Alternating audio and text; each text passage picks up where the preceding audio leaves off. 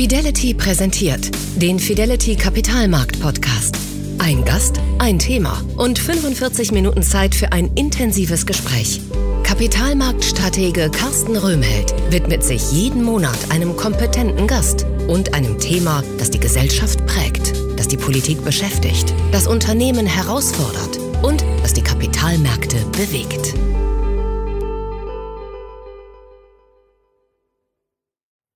Chinas Beziehungen zum Westen stehen vor einer fundamentalen Neubewertung, politisch wie wirtschaftlich. Das sagt Professor Sebastian Heilmann vom Lehrstuhl für Politik und Wirtschaft Chinas an der Universität Trier. Der Westen versucht, die wirtschaftliche Abhängigkeit von autokratischen Staaten zu reduzieren und Lieferketten neu zu organisieren. Auf der anderen Seite steht China. Das Land will als nicht demokratische und nicht kapitalistische Großmacht seine ganz eigenen Ordnungs- und Wertvorstellungen durchsetzen und seine Einflusssphäre ausbauen. In Taiwan prallen diese beiden Welten direkt aufeinander, sodass hier eine Eskalation droht. Davor warnte Professor Heilmann im ersten Teil unseres Gesprächs eindrücklich. Im zweiten Teil vertiefen wir diesen Punkt. Im Anschluss sprechen wir dann über das lahmende Wachstum über die massiven Auswirkungen der Immobilienkrise im Land und über die Wahrscheinlichkeit einer neuen bipolaren Ordnung. Gerade bei der Taiwan-Frage kommt ja die USA, der kommt ja eine ganz besondere Rolle zu, weil sie als de facto Schutzmacht sozusagen in der Vergangenheit aufgetreten ist, als Pacific Power und Gegengewicht eben zu China. Sie hatten sie auch gerade schon mal dargestellt. Die USA hat sich dazu verpflichtet, Verteidigungswaffen an Taiwan zu liefern. Kommt der USA hier eine besondere Rolle zu? Wie schätzt China diese Lage ein? Aus chinesischer Sicht mischen sich die USA in einen innenpolitischen Konflikt ein, in ja. dem sie nichts zu suchen haben, ganz klar. Ne? Und diese Waffenlieferungen sind geduldet worden, weil das so ein bisschen der Preis war des Zugeständnisses in den 70er Jahren, dass die USA diplomatische Beziehungen mit äh, Peking aufgenommen hat und äh, sich zur Ein-China-Politik bekannt hat. Aber auf der anderen Seite, und da hat Peking damals zugestimmt, Taiwan nicht gleich fallen lässt, nicht völlig fallen lässt. Deswegen hat äh, Peking jetzt über Jahrzehnte diese Waffenlieferungen eigentlich ähm, toleriert ja, und nur selten da wirklich ähm, ist das massiv vorgegangen oder massiv reagiert auf neue Waffenlieferungen. Aber wir haben jetzt ein anderes Spiel. Es geht jetzt um mehr. Es geht jetzt um gezielte Hochrüstung Taiwans gegen eine eventuelle chinesische Invasion. Es geht um Schulungs- und Trainingsprogramme für Taiwans Militär und Cyber-Defense-Einheiten gegen eine ähm, chinesische Invasion, mit der man rechnen muss. Und das ist natürlich ein anderes Spiel. Die USA hat also im Grunde jetzt die Aufgabe, Taiwan fit zu machen, um mindestens so durchzuhalten wie die Ukraine im Falle eines chinesischen Angriffs. Und das ist aus chinesischer Sicht natürlich äh, eine Einmischung dann auch äh, in militärischer Form. Das heißt, die Spannungen steigen auf allen Seiten. Hochrangige amerikanische Politiker wollen Taiwan besuchen, haben sie zum Teil besucht. Jetzt sind einige Dinge sind vertagt worden wegen Corona. Aber es ist klar, dass Taiwan eine Aufwertung äh, in der amerikanischen Außenpolitik und Innenpolitik auch ähm, erfährt gegenwärtig, die China absolut nicht äh, hinnehmen wird. Das heißt, die Konflikte sind dort programmiert, ohne jede Frage. Wenn wir es nochmal mit dem Ukraine-Krieg vergleichen und den Sanktionen, die ja gegen Russland auch verhängt wurden und uns selbst teilweise auch wieder treffen äh, durch äh, Lieferkettenproblematik äh, und ähnliche Dinge, ist das in Taiwan nicht nochmal vielleicht eine Spur weiter verschärft durch diese enorme ähm, Rolle, die Taiwan auch im, im globalen Handel zukommt? Und ähm, sind wir daher vielleicht doch natürlich auf den Frieden angewiesen? Natürlich wollen wir Frieden allgemein, aber ist das vielleicht auch noch ein Punkt, der bei diesen Überlegungen eine Rolle spielen könnte? Unbedingt. Also aus europäischer Sicht und ich denke auch aus amerikanischer Sicht ist der Status quo um Taiwan herum das Erstrebenswerte. Das heißt keine Veränderung. Diese, diese Ambiguität, diese Zweideutigkeit soll erhalten bleiben. China soll keine Invasion natürlich betreiben. Da muss man noch abschreckende Maßnahmen vorher treffen. Aber am Ende geht es darum, dass diese Rolle, diese zentrale Rolle Taiwans in den Lieferketten, vor allem im Halbleiter- und Chipbereich, Nanochip-Bereich jetzt, dass die auf keinen Fall beschädigt werden darf. Wir hätten wirklich, das muss uns klar sein, wenn in Taiwan ein Kriegszustand herrscht und die Produktion zum Stillstand kommt, haben wir innerhalb der nächsten zwei Wochen in der gesamten Industrie weltweit und besonders natürlich auch in Deutschland sofort eine Riesenkrise in elementaren Vorprodukten, die wir brauchen, Komponenten, die wir brauchen. Und ähm, das kann keiner wollen. Das heißt, Taiwan ist aus unserer Sicht, aus europäischer Sicht nicht nur ein sicherheitspolitisch virulentes Thema, sondern das ist ein existenzielles Thema, was ähm, die Versorgung unserer Industrie mit Halbleitern angeht. Und da geht es wirklich äh, natürlich ums äh, Überleben auch oft. Ne? Denn es ist klar, dass ein großer Teil unserer Industrien überhaupt nicht mehr produzieren kann ohne diese Vorprodukte und die Komponenten, die wir aus Taiwan bekommen. Sie haben gerade von sehr gravierenden Konsequenzen gesprochen im Falle eines äh, militärischen Konflikts. Also das könnte das Thema Taiwan durchaus zu einer Zerreißprobe oder einer erneuten Zerreißprobe des Weltgefüges werden in den nächsten Jahren, wenn sich dieses Thema zuspitzt. Das geht momentan, Sie, Sie kriegen das natürlich alle mit, dass, dass ähm, momentan die Lieferketten sich verändern. Auch Taiwan, also gerade TSMC, die großen äh, ähm, führenden Chiphersteller, die diversifizieren momentan. Die bauen also Standorte in den USA, in Japan, womöglich auch in Europa demnächst. Ähm, das sind also Dinge, die jetzt laufen. Wenn das noch fünf Jahre geht, noch sechs Jahre geht, ist das Risiko vermindert, würde ich sagen, weil alle momentan natürlich wissen, dass diese Verwundbarkeiten in den Lieferketten, die dürfen nicht an einer Quelle entstehen. Ne? Wir müssen also tatsächlich das Risiko streuen und viele Standorte, äh, auf viele Standorte zurückgreifen können für solche elementaren Produkte wie Halbleiter. Und da sind wir jetzt dabei. Das heißt, ähm, ähm, letztlich brauchen wir fünf, sechs Jahre, um diese Verwundbarkeiten ähm, zu verringern. Lassen Sie uns im dritten Teil nochmal genauer ins Landesinnere der Volksrepublik schauen. Es waren jetzt zwei sehr ereignisreiche Jahre, die China herausgefordert haben. Begonnen mit der Corona-Pandemie natürlich, dann die Olympischen Winterspiele, jetzt der Krieg. Wie stellt die Kommunistische Partei die Lage dar? Wir wissen ja, dass da ein sehr wichtiges Jubiläum auch äh, im, im weiteren Jahresverlauf ansteht. Ja, die Kommunistische Partei hatte eigentlich die Storyline gestrickt und vorbereitet, dass äh, das chinesische System sich in der Corona-Pandemie und mit der ganzen Olympiade ähm, als überlegenes System herausgestellt hat und es demonstriert hat, dass China Dinge schafft, die andere gar nicht äh, auch nur im Ansatz schaffen können unter Corona-Bedingungen, wie beispielsweise die Abhaltung von Olympischen Winterspielen. Diese Storyline, dass also China äh, sich überlegen erwiesen hat äh, in der Pandemie und auch in der wirtschaftlichen Erholung nach der Pandemie, die ist jetzt natürlich im Grunde zerschossen worden durch die Omikron-Ausbrüche, diese großen Wellen, die China hat mit massiven Gegenmaßnahmen in den Metropolen. Uns muss klar sein, dass etwa 200 Millionen Chinesen etwa in, unter in irgendeiner Form von Quarantäne oder, oder Lockdown-Maßnahmen leben. Ähm, und äh, Shanghai ist natürlich da die Spitze sozusagen der Sichtbarkeit, weil da so viele Ausländer leben. Ähm, das heißt, diese Storyline, die die Partei stricken wollte, auch für den Parteitag, die ist im Grunde jetzt nicht mehr intakt. Ne, man kann es nicht mehr sagen, dass man sich da als selbstverständlich überlegen herausgestellt hat, sondern es gibt eben diese Rückschläge. Und das ist schwierig. Ne? Es ist ähm, klar, dass ähm, der Parteitag, der jetzt ansteht im Herbst, wo Xi Jinping die dritte Amtszeit gegen die Tradition der Partei, die dritte Amtszeit anstrebt, da hat er im Grunde, müsste er durch Erfolge seine unfehlbare Autorität belegen. Und das wird jetzt äh, zunehmend schwieriger werden. Es sei denn, diese Omikron-Welle bricht innerhalb kürzester Zeit in sich zusammen. Das sehe ich aber nicht. Das heißt, wir haben eine Beschädigung von Standorten und von Lieferketten, die weit in das bis zum Ende dieses Jahres auch weltwirtschaftlich eine äh, negative Rolle spielen wird. Und ähm, das ist etwas, was der kommunistischen Partei überhaupt nicht gefallen kann. Das heißt, Sie gehen davon aus, dass die letzten Wochen und Monate Xi Jinping eher geschadet haben, als seine Rolle gestärkt haben aktuell. Immer eine Frage, wie vergesslich die Menschen sind. Ich würde sagen, unter ausländischen Investoren und äh, dem Personal vor Ort definitiv. Die haben jetzt diese ganze Härte der Diktatur auch erlebt, ne, mit diesen äh, ja, zum Teil sehr willkürlichen äh, Maßnahmen, die dort getroffen wurden. Und ähm, das ist etwas, was die chinesische Bevölkerung länger aushält, aber nicht ewig aushält. Das heißt, wenn es Rückschläge gibt in der Versorgung, wenn die wirtschaftliche Lage schwierig wird und das Wachstum bröckelt, ne, und es kommt jetzt darauf an, wie schnell diese ganzen Standorte in der Produktion und die Lieferketten wieder anlaufen. Aber China hat wirklich auch wirtschaftlich eine sehr schwierige Phase momentan vor sich. Nehmen wir an, dass das Wachstum auf 3,5, äh, 3 Prozent sinkt, dann gibt es Probleme am Arbeitsmarkt, dann gibt es Probleme mit äh, den, den ganzen, auch, ja, der, der im Grunde, der, dem Sparverhalten der Bevölkerung, ja, was, was in China eine große Rolle spielt. Der Immobilienmarkt macht große Probleme. Das heißt, wir dürfen die wirtschaftlichen Probleme Chinas, die momentan auflaufen, auf keinen Fall unterschätzen. Dieses Hochwachstum ist nicht mehr garantiert. Dazu kommen wir gleich nochmal etwas mehr im Detail. Eine Frage noch zum Thema Pandemie-Management. Am Anfang hat sich äh, China ja sehr gut und überlegen gezeigt im Bekämpfen der Pandemie.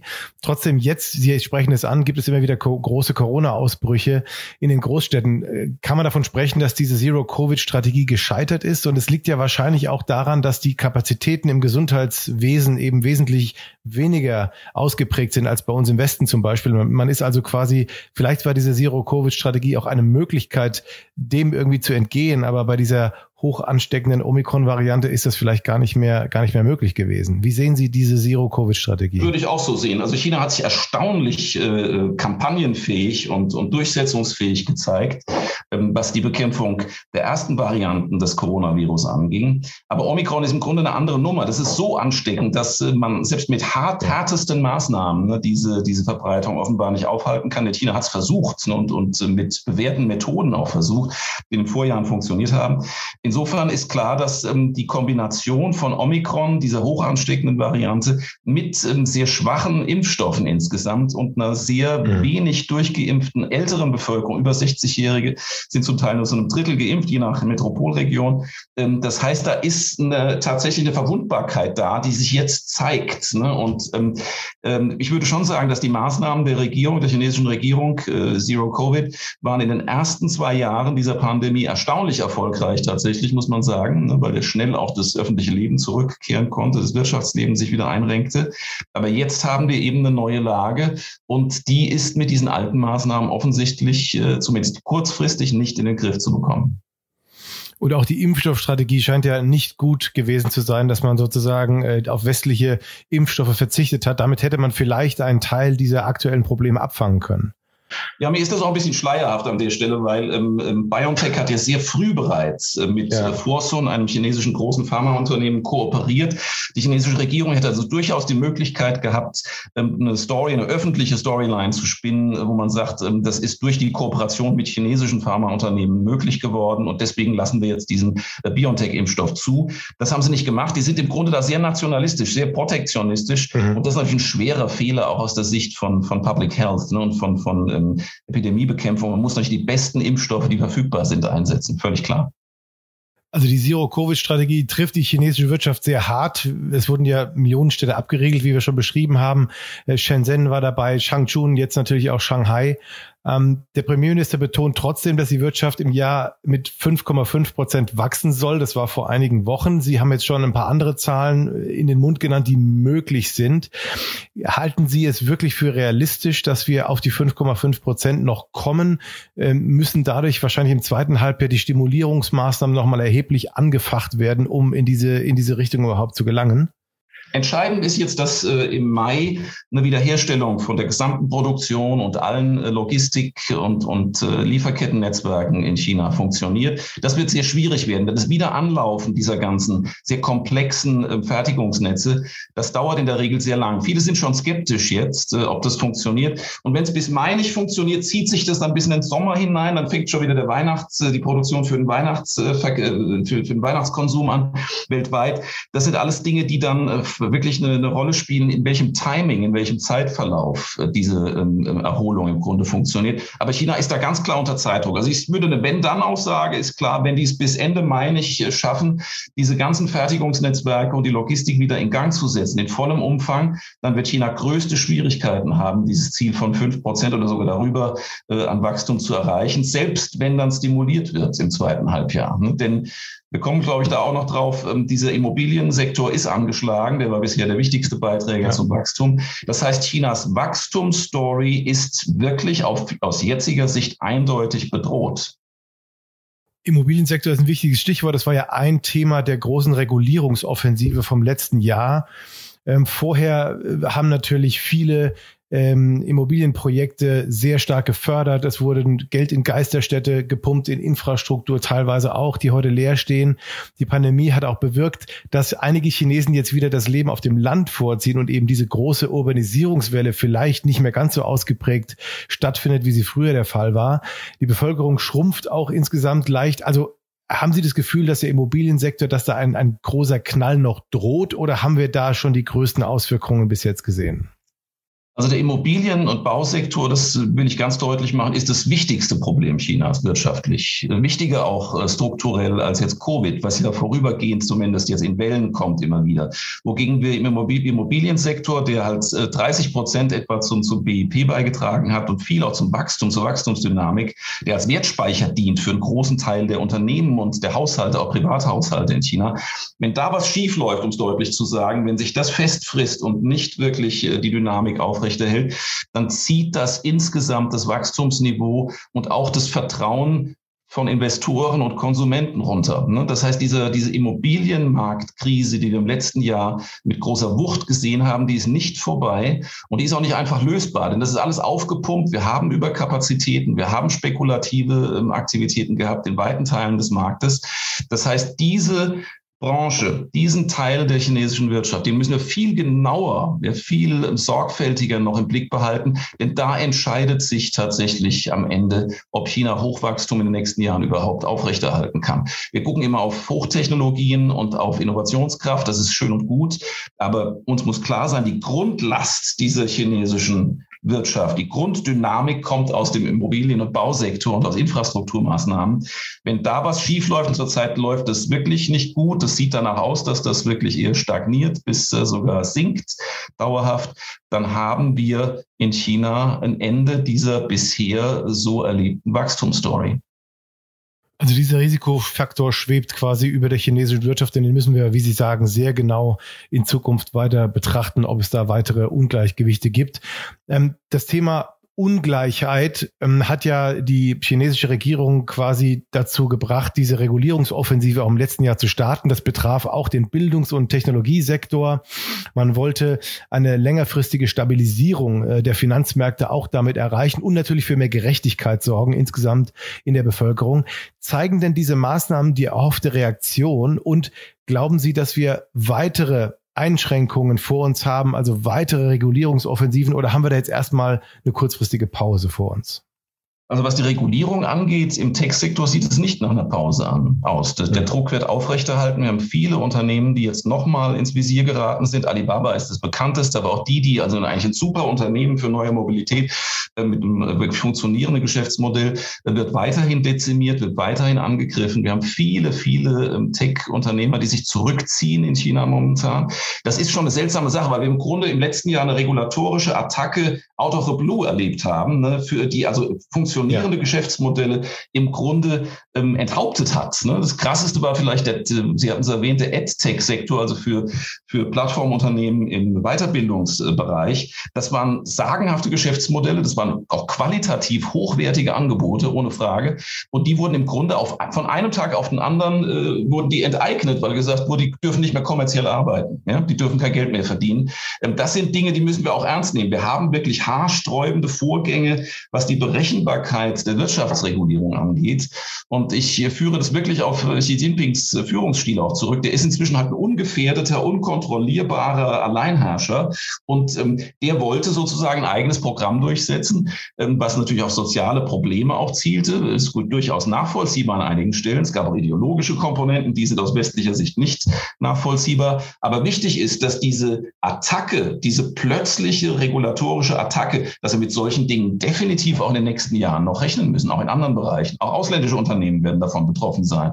Das heißt, äh, wir haben da erlebt, ähm, es gibt viele Beispiele auch aus anderen Branchen, ähm, dass äh, wirklich äh, im Grunde diese chinesische Wirtschaftspolitik weniger stabil und verlässlich ist, als sie in den Jahren vor Xi Jinping war. Es bleiben also tatsächlich einige größere Risikofaktoren noch äh, vorhanden, die wir natürlich weiter beobachten müssen. Wir haben jetzt sehr viel über den Krieg in der Ukraine gesprochen, über die wirtschaftlichen und politischen Folgen, die Strategie Chinas und haben einen Blick nach Taiwan geworfen, haben also versucht, ein relativ breites Bild von China hier zu zeichnen. Vieles ist im Wandel. Die Beziehungen der Weltmächte verändern sich gerade sehr nachhaltig. Äh, viele sprechen von einer Zeitenwende oder Zäsur, die wir gerade erleben, hatten wir ja vorhin ja auch schon äh, gesprochen. Da bleibt mir nur noch eine letzte Frage vielleicht eine sehr große Frage. Welche Rolle wird China aus Ihrer Sicht nach dem Krieg in der Welt einnehmen? China ist schon der große Pol ja, für nicht ähm, demokratische und nicht marktwirtschaftliche Systeme. Das heißt, das ist die Alternative. Uns muss schon klar sein, dass wir in einem Systemwettbewerb sind und China ganz ähm, ganz bewusst und auch ganz, wie soll man sagen, also auch langfristig eine Linie fährt, einen Entwicklungspfad verfolgt, der sich grundlegend unterscheidet von unseren ähm, Vorstellungen, die wir in Europa und in den USA haben, ähm, von der Ordnung von Gesellschaften, von Politik, auch von Wirtschaft übrigens. Also diese staatliche Lenkungsrolle, die wird China weiter ähm, voll ähm, in den Vordergrund stellen und wird auch Erfolge haben. Ne? Dieses Modell, dieses chinesische Modell ist attraktiv für viele Entwicklungs- und Schwellenländer, insbesondere autoritäre. Das geht also da nicht nur um Finanzierung, die aus China kommt, sondern insgesamt ist auch diese staatliche Lenkung, diese autoritäre Kontrolle, die China mitbringt und äh, wo China China zeigt, dass das auch in irgendeiner Form äh, in die Moderne reinpassen kann, ja, wirtschaftlich, technologisch, ähm, das ist die große Herausforderung. Das heißt, ich rechne fest damit, dass China zur Führungsmacht wird, also aus, auf dem anderen Lager sozusagen, wenn man so will, was äh, immer wieder in Konflikt geraten wird mit den USA geführten ähm, Allianzen. Und das wird sehr ungemütlich werden. Wir haben nämlich keine Sicherungsmechanismen, wir haben keine ähm, gesicherten Verfahren, wie auch große Konflikte zwischen den USA und China verhindert werden können. Wir müssen daran arbeiten arbeiten. Das heißt, das Beste, was wir erwarten können, ist so eine Art äh, friedliche Koexistenz. Aber dass sich die Kooperation also auf allen Feldern vertieft, wie das jetzt äh, zwischen 1992 und 2012 der Fall war, ähm, das werden wir nicht mehr erleben. Das heißt, wir haben hier eine Rivalität und wir haben einen Systemkonflikt und womöglich auch eine neue bipolare Ordnung, die einige Elemente von einem Kalten Krieg ähm, dann auch ähm, zeigen wird. Das heißt, das ist eine Konfliktsituation und China wird da in der Hinsicht auf der anderen Seite stehen. Das war nochmal eine sehr gute Zusammenfassung zum Schluss über die ganz großen Fragen, von denen sicherlich einige noch offen bleiben und äh, in Zukunft noch beantwortet werden müssen. Herr Professor Heilmann, ich danke Ihnen sehr, sehr herzlich für das spannende Gespräch, die erneut spannenden Einsichten, die Sie uns und unserem Publikum hier übermittelt haben. Und vielen Dank auch, liebe Zuhörer. Ich hoffe, es hat Ihnen Spaß gemacht und Sie konnten wieder einiges mitnehmen. Ich freue mich, wenn wir uns beim nächsten Podcast wieder hören. Bis dahin viele Grüße, Ihr Carsten Röhmheld. Das war der Fidelity Kapitalmarkt Podcast mit Carsten Röhmheld.